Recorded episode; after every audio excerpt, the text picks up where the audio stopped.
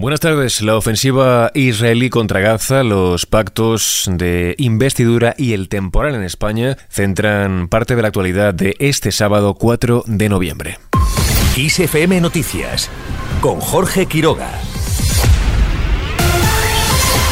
Aumentan a casi 9.500 los muertos por la ofensiva israelí en la franja de Gaza. Entre ellos hay unos 3.900 menores de edad, según el último balance del Ministerio de Sanidad en. El ministerio, recordemos, controlado por Hamas, tiene registrados también más de 24.100 heridos, si bien asume que se trata de cifras provisionales. En el lado israelí, el gobierno estima que más de 1.400 personas perdieron la vida por los ataques perpetrados por milicianos de Hamas el pasado 7 de octubre. Además, más de 240 rehenes permanecen retenidos en la franja de Gaza.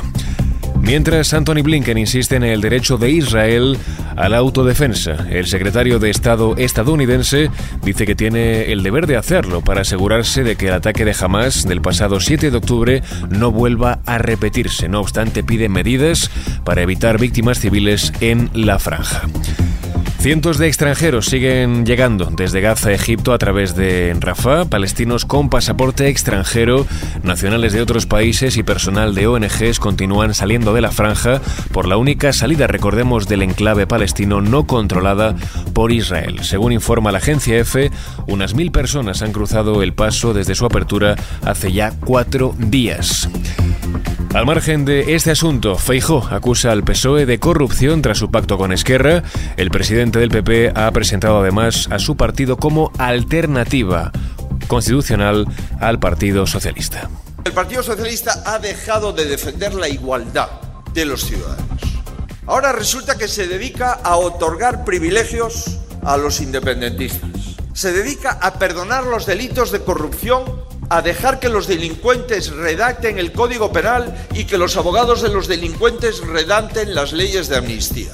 Amigos, somos la alternativa constitucional al Partido Socialista porque cambiar votos por impunidad es corrupción y porque comprar con el dinero de los ciudadanos la presidencia del gobierno de España es corrupción. El dirigente popular ha criticado que el PSOE se dedica a crear una serie de castas políticas que pueden delinquir, que pueden corromper, dice, que pueden utilizar el dinero que es de todos y que no les pasa nada. Acusa además al PNV de ser una comparsa del sanchismo y afirma que Euskadi no merece ser tratado como un Kleenex por parte de Pedro Sánchez. Por su parte, Pachi López asegura que la amnistía es una decisión valiente y pide al PP que cese su campaña de ataques a Pedro Sánchez. El portavoz del PSOE en el Congreso de los Diputados critica que el PP considere a quienes no piensan igual que ellos como, dice, los enemigos de España un gobierno centrado en la recuperación del reencuentro y la convivencia en Cataluña. Y por eso adoptará decisiones valientes, por ejemplo, la ley de amnistía, que va a ayudar a esto. Y también otras cuestiones que se han pactado, es verdad, con los nacionalistas catalanes, pero que van a venir bien al conjunto de las comunidades, como la condonación de parte de la, de la deuda. Y ante esto lo que encontramos es una campaña de la derecha del Partido Popular absolutamente brutal y muy preocupante. Primero porque considera a todos los que no pensamos igual que ellos como los enemigos de España y deshumaniza y cosifica al adversario político, especialmente a Pedro Sánchez.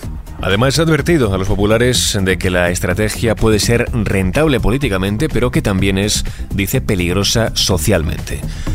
Por otro lado, la militancia de Podemos avala su autonomía del partido frente a Sumar con un 86,59% de los apoyos. La formación establece como condición para llegar a acuerdos electorales celebrar primarias abiertas sin vetos. Escuchamos ahora las palabras de su líder, Yone Belarra. Podemos tiene que fortalecerse como organización política autónoma y que solo vamos a participar de acuerdos preelectorales cuando sea útil y sobre todo cuando haya respeto a Podemos, con primarias y sin vetos. Basta de faltarle Además, Belarra pide a Sánchez que deje de comprar armamento a Israel.